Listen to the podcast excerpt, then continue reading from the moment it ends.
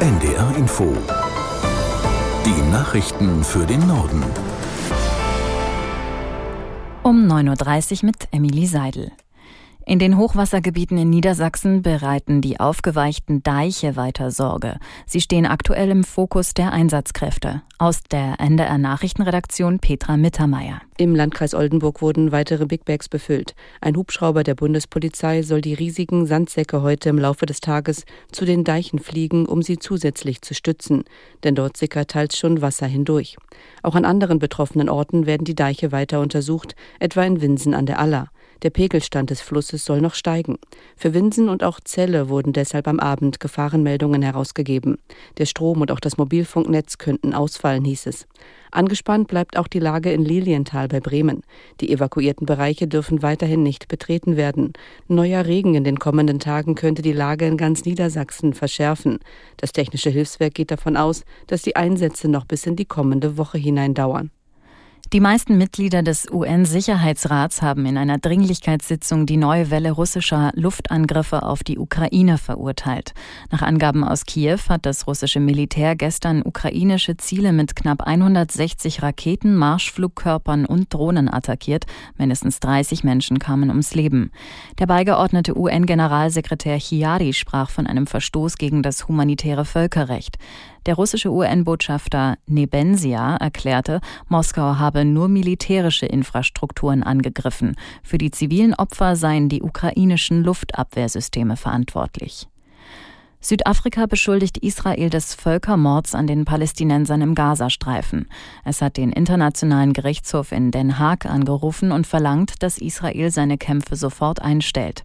Unser Korrespondent in Tel Aviv, Jan-Christoph Kitzler, berichtet, wie Israel auf den Vorwurf Südafrikas reagiert hat. Israel hat das zurückgewiesen, hat gesagt, es ist völlig haltlos, dass Südafrika das internationale Gericht ausnutzt und dass dieser Vorwurf jeder faktischen als auch juristischen Grundlage entbehrt. Es wird jetzt trotzdem eine Verhandlung geben. Aber das Außenministerium sagt, das Leid der Palästinenser in Gaza ist ausschließlich auf das Konto der Hamas zu verbuchen. Die hat Israel angegriffen. Israel reagiert darauf und verteidigt sich. Aber natürlich gibt es Vorwürfe und wachsenden Druck auf Israel wegen der humanitären Lage im Gazastreifen. Ich habe auch mal mit einem Völkerrechtsexperten gesprochen, der mir sagte, der Vorwurf des Genozids ist schon weit hergeholt in diesem Krieg, weil das ja wirklich auch lokal begrenzt ist und es nicht um Mord an den Palästinensern geht. Aber das wird das Gericht prüfen und wir werden abwarten abwarten, wie das ausgeht. Bundesbauministerin Geiwitz hat die in Zukunft verpflichtende Beratung vor dem Einbau einer neuen Gasheizung verteidigt. Es sei sinnvoll, die Menschen darauf hinzuweisen, dass eine solche Heizung teurer werde, sagte die SPD-Politikerin den Zeitungen der Funke Mediengruppe. Die Kosten fürs Heizen mit Gas steigen zum Jahreswechsel, weil unter anderem der sogenannte CO2-Preis von 30 auf 45 Euro pro Tonne angehoben wird. In den kommenden Jahren soll der Zuschlag für fossile Energieträger weiter steigen, um klimafreundliche sichere Alternativen zu fördern. Die Deutsche Industrie- und Handelskammer warnt davor, dass Unternehmen ihre Produktion stärker ins Ausland verlegen.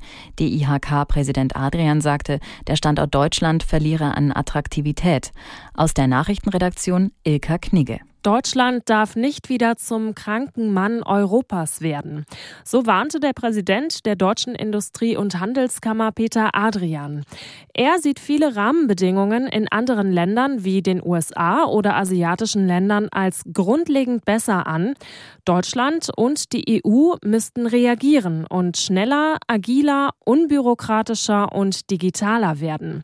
Denn nur mit einer starken Wirtschaft werde es gelingen, die aktuellen Herausforderungen anzugehen und die Weichen für die kommenden Jahrzehnte zu stellen, so der Unternehmer. Der Kinderreisepass wird abgeschafft. Für Reisen außerhalb der EU gibt es ab dem neuen Jahr nur noch den elektronischen Reisepass. Was sich genau ändert, berichtet Lars Fuchs. Ab jetzt haben Eltern die Wahl, ob sie einen Personalausweis oder einen Reisepass für ihre Kinder beantragen. Je nachdem, wie weit sie fahren innerhalb der Europäischen Union, reicht der Personalausweis. Und wenn es weiter weggehen soll, ist meistens ein Reisepass nötig.